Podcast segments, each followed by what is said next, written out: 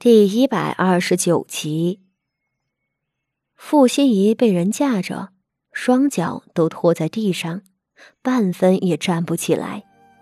她脸上还露出极力忍耐痛苦的神色，一看就是当初挨的板子的伤还没有好。这个时候，距离傅心怡挨家法已经过去了二十多日，她那后头的伤该好了大半的。然而，他一直被关在柴房里，看守的丫鬟婆子知道他要出族，哪里会给他一分好脸色？婆子们给他吃的都是冷水冷饭，衣裳棉被也不给，让他钻进草垛子里睡。那只外伤的药是金贵的东西，上头老夫人和谢氏都不管不问。自然是不会有人给他送药。若是一直这么下去，他后头的伤就会发炎化脓，早晚要了他的命。他一度以为自己会死在柴房里，却不料到，在第三日的深夜里，他的二姐姐傅柔仪遣了人送药给他了。和别的姐妹兄弟不同。这个傅柔仪倒是天生的纯善，傅心怡出族后就什么都不是了，对任何人都没有价值，故而谁也不会去管。唯有傅柔仪是真心念着血缘的情分，给他送药。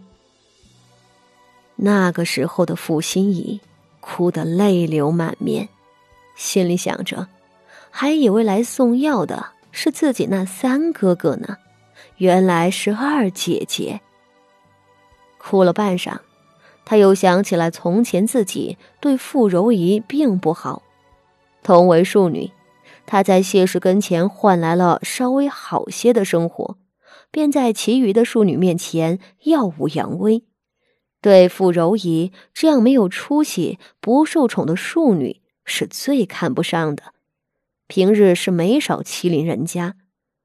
如今自己落难了，人家反倒不计前嫌。傅心怡为着从前的自己哭了一场，也为着他那三哥哭了一场。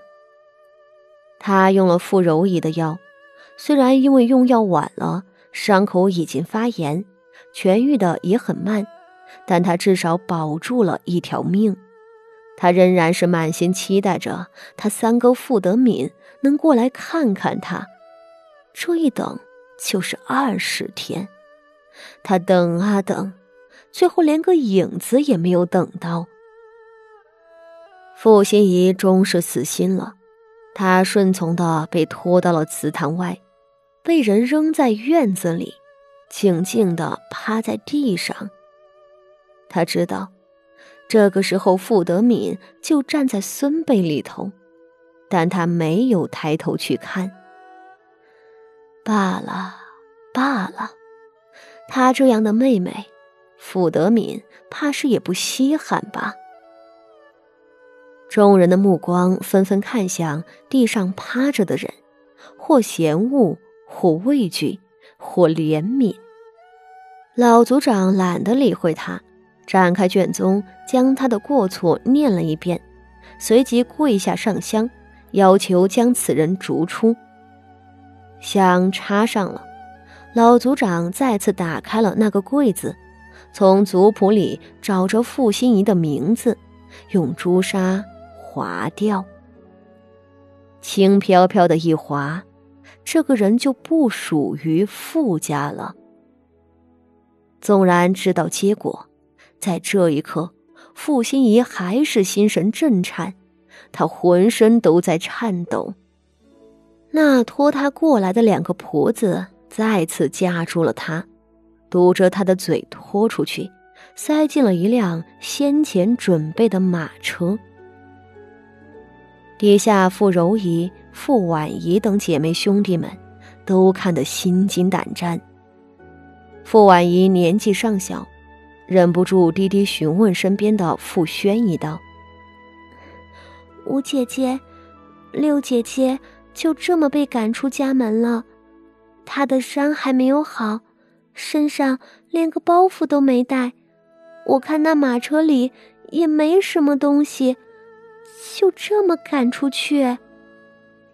傅宣仪回了他一个凉寒的笑，淡淡道：“是啊，就这么赶出去，难道还要给他银子傍身？他是犯了大错被逐出的，按着咱们祖上的家法，那都是要扒光了扔出去的，一样东西也不准带走。”不过是咱们府里名声在外，才给他穿了衣裳。傅婉仪听得脸都白了，另一边的傅锦仪静静站着，并不作声。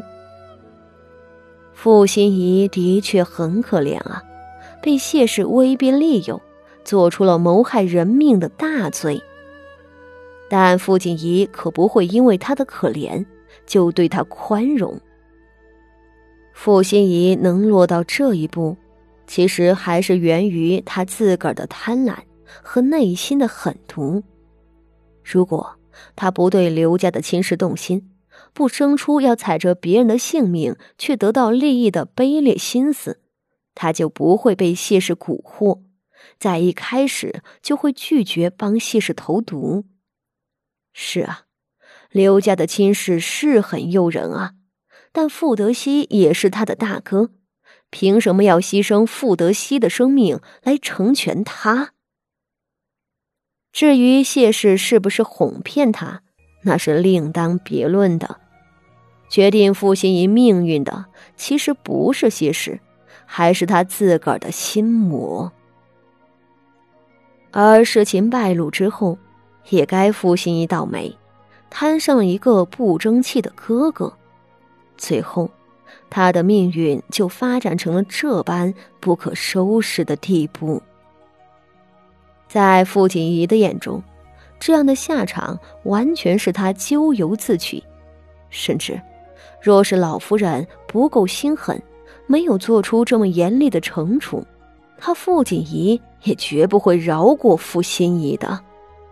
胆敢对他的妻儿动手，千刀万剐都不为过。载着傅心怡的马车越走越远，马车里原先是静悄悄的，后来隐隐听见了嚎啕的哭声。傅老夫人的神色始终是冰冷无情，对傅心怡没有半分的宽容怜悯。傅老夫人并不是一个严苛冷酷的人，但那要看对谁。傅心怡做出的事情实在是逾越他的底线。傅德熙可是嫡长子啊，是他的嫡长孙啊。傅心怡动谁不好，竟然敢谋害傅德熙。很快，马车走得无影无踪了。